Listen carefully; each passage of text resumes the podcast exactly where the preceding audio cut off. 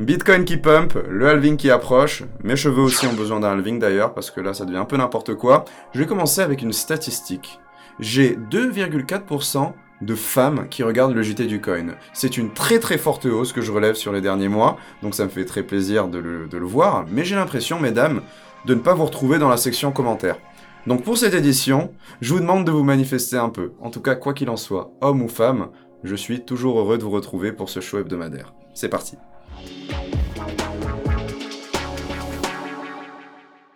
Bon, je commence avec les résultats, les questions, les sondages, comme à chaque début de JT. Excusez-moi, je rigole parce que c'est la dixième prise que je fais, j'ai beaucoup de mal avec cette édition. Bref, la semaine dernière, je vous demandais si vous étiez haussier ou baissier sur le prix de Bitcoin cette semaine. Vous voyez les résultats, vous aviez raison pour la majorité. Je renouvelle le vote pour la semaine suivante, rendez-vous en haut droite de l'écran. Même si à l'approche du, halving, les résultats sont un peu évidents. Je passe à la question de la semaine dernière. Je vous avais demandé sur quelle plateforme vous tradiez les futures. J'ai eu une majorité de votes sur Binance Futures et beaucoup de votes sur autres. Dites-moi en commentaire, ceux qui ont voté autre, quelle est votre plateforme pour trader les futures, ça m'intéresse. Moi en ce moment j'utilise FTX, j'aime beaucoup, l'interface est customisable et ça répond très bien. Je vous invite à y jeter un coup d'œil. On passe à la question euh, de la semaine, la nouvelle. Elle est très simple. Est-ce que vous êtes gagnant ou perdant sur votre carrière de trader? Ou entre les deux même. Je vous laisse trois options, ça se passe en haut à droite de l'écran. Et on va faire euh, la suite du point sur la fiscalité. La semaine dernière, je vous parlais de fiscalité, on avait traité quelques articles sur le sujet, et je tenais à vous informer que notre formation sur la fiscalité, qui était fermée depuis quelques temps, a de nouveau ouvert ses portes. Donc si vous voulez monter en compétences et avoir une formation à vie, mise à jour à vie sur le sujet, je vous laisse le lien dans la description et en commentaire épinglé pour ceux qui sont intéressés et qui résident fiscalement en France. Maintenant, chers coinistes, je compte sur vous pour liker, partager, commenter la vidéo. Les abonnements aussi sont très importants, ça fait toujours plaisir. Et je tenais à préciser que ça s'appliquait aussi aux femmes. J'attends votre engagement. Le tour est fait pour l'introduction, on attaque l'actualité. Pour cette édition, on va faire un point Bitcoin, un point Ethereum et traiter quelques faits en tout genre. Bitcoin a vu son prix s'envoler sur les derniers jours et ça n'a pas été sans effet, sans conséquence. Regardez cet article. Nous avons eu des exchanges saturés. Évidemment, les volumes en Bitcoin ont explosé et les volumes sur toutes les paires confondues chez Binance, par exemple, ont atteint un record historique. Il y a eu plus de 11 milliards de dollars qui ont été échangés en 24 heures sur Binance sur la journée du 28 avril. 29 avril, pardon. Ensuite, sur Coinbase et Kraken, en PLS, on a eu le service qui était momentanément indisponible. C'est pas toujours bon signe, hein. ça peut suggérer qu'il y a parfois beaucoup de ventes, mais dans le contexte de la hausse de Bitcoin, on pense évidemment qu'il y a eu beaucoup d'acheteurs qui se sont rués sur les plateformes pour obtenir du Bitcoin et ça a causé tout simplement la défaillance technique des services. Ça me rappelle l'effervescence un peu de 2017, c'est toujours une bonne chose. Enfin, Tether crée 160 millions d'USDT pour répondre à une demande toujours plus forte. On a eu 60 millions de dollars générés dès que le prix a atteint les 8000 dollars et 100 millions lorsque le Bitcoin a dépassé les 8500 dollars. C'est une création monétaire qui est très controversée, je ne vais pas me prononcer dessus, mais des études récentes prouvent qu'il n'y a aucun lien entre l'émission du SDT et le prix du Bitcoin. Qu'est-ce que vous en pensez? Dites-le moi en commentaire. Pour cette édition, je tenais absolument à reprendre un article de mon ami Morgan Fuck que j'ai trouvé super intéressant. C'est la reprise d'un commentaire d'Andrea Antonopoulos sur le manque de confidentialité de Bitcoin. Allons-y, on regarde ça. Alors, Antonopoulos, qui est un célèbre codeur, auteur et entrepreneur de Bitcoin, a été invité chez un YouTuber euh, crypto anglais du nom de Lark Davis pour débattre euh, sur Bitcoin, ses qualités, ses défauts, son avenir. Alors, l'article est divisé en plusieurs points. Et ce qu'il faut savoir, c'est qu'il y a deux camps au sein des utilisateurs de Bitcoin que l'on peut relever à partir de son discours. Il y a ceux qui ont une vision monétariste de la chose, qu'ils voient comme une valeur refuge, parce que quantité limitée, inflation faible. Et il y a ceux qui le voient comme vraiment un outil pour réaliser des transactions accessible à tout le monde, même à ceux qui ne sont pas bancarisés, un outil d'inclusion financière. Monsieur Antonopoulos, il fait partie de cette catégorie-là.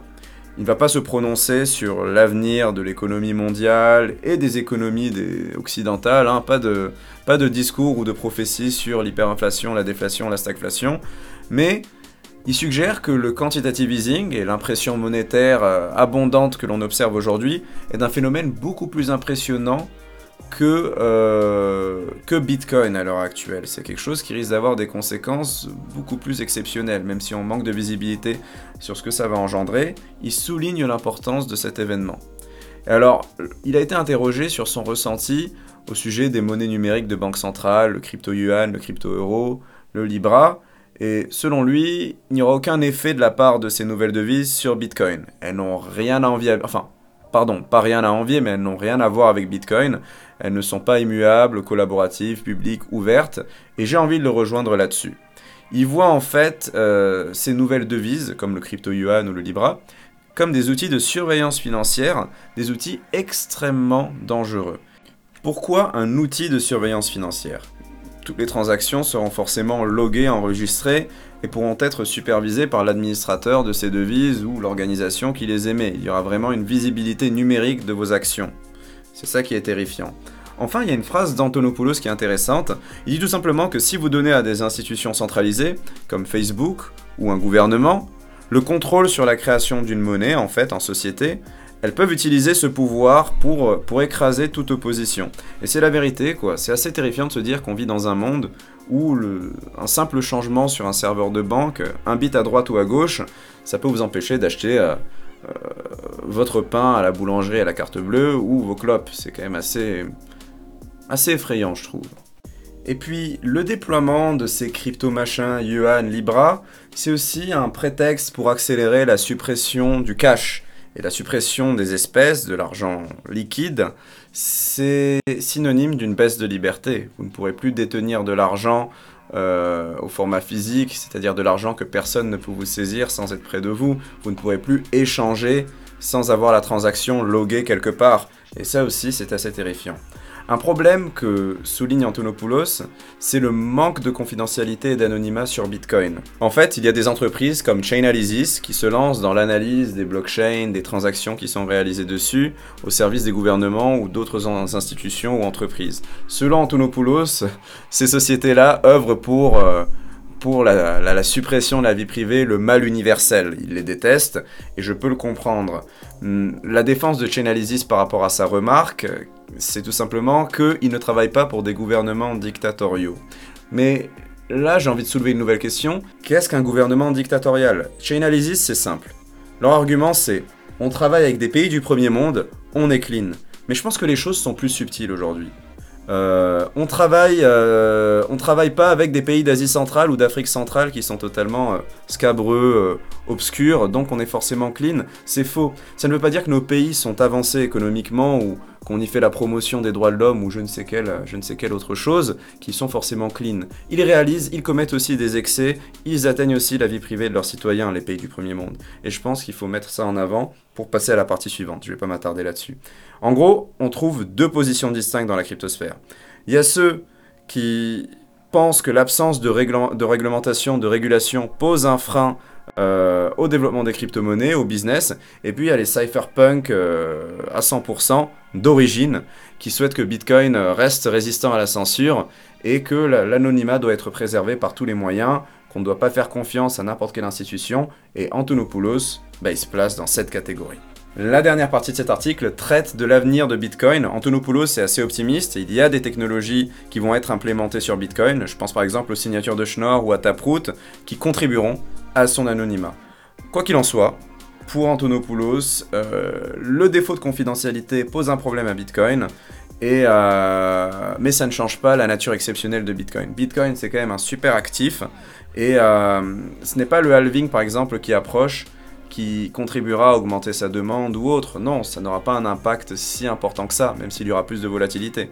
Pour Bitcoin, pardon, pour Antonopoulos, la demande de Bitcoin, elle est déjà forte, et c'est plutôt la, la création monétaire des banques centrales, la planche à billets qui tourne, qui contribuera à cet intérêt pour la devise euh, de Satoshi.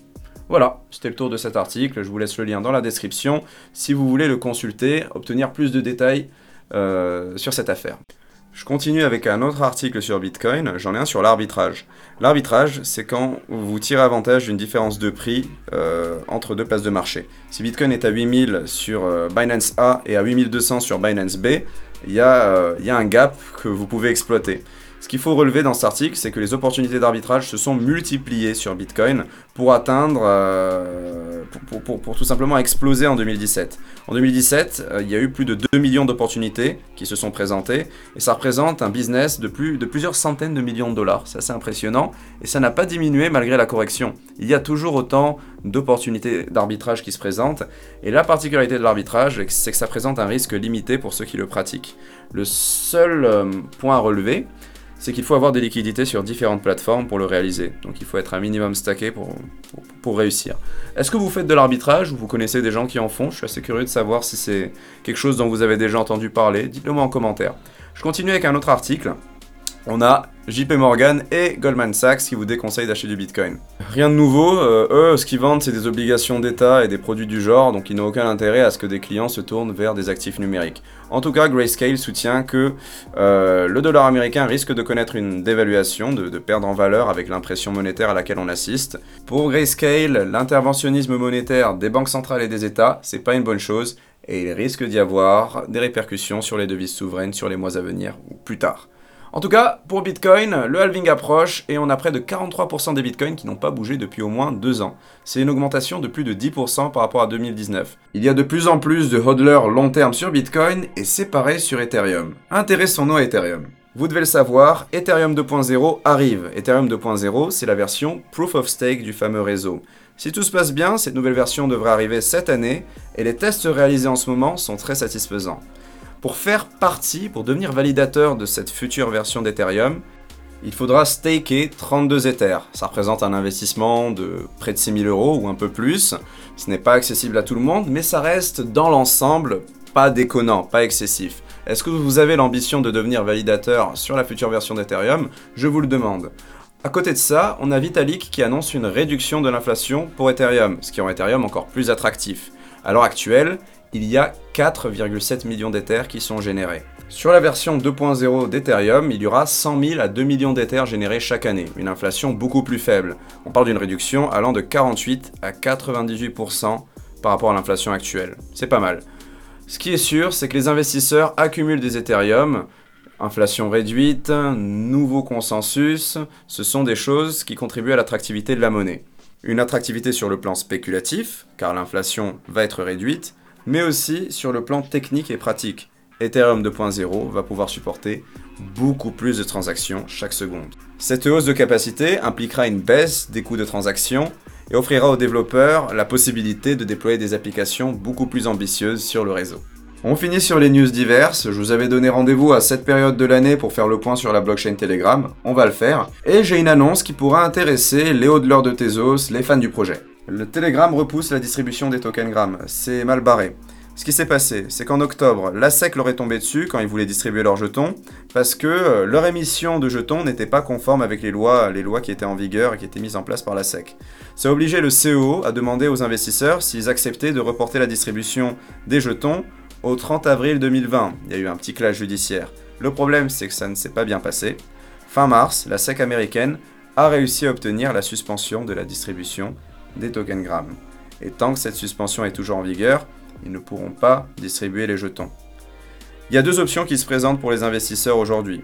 Ceux qui veulent vraiment revoir leur argent peuvent le recevoir. Ils peuvent recevoir jusqu'à 72% de leur investissement en retour s'ils le désirent maintenant. Ou alors attendre un an de plus et en signe de gratitude, ils auront plus de jetons euh, par rapport à leur contribution initiale. Ils auront un bonus de jetons. C'est un choix intéressant qui se profile. Il y a de plus en plus de contributions qui sont faites sur le GitHub du projet, la technologie progresse, mais il y a toujours l'obstacle réglementaire. C'est assez, hum, particulier, il va bien falloir que le jeton soit déployé, mais comment cela va se faire alors que la SEC fait obstacle?